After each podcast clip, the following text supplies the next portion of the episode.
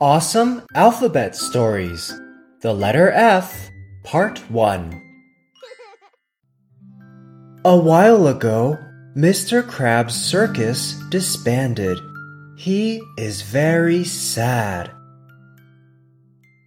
His four best friends, the fish, the frog, the eel, and the octopus, decide to help Mr. Crab. Together, they create a new circus. The circus flag has a symbol of fire on it. They hope Mr. Crab's new circus will be popular. They also send flowers to Mr. Crab.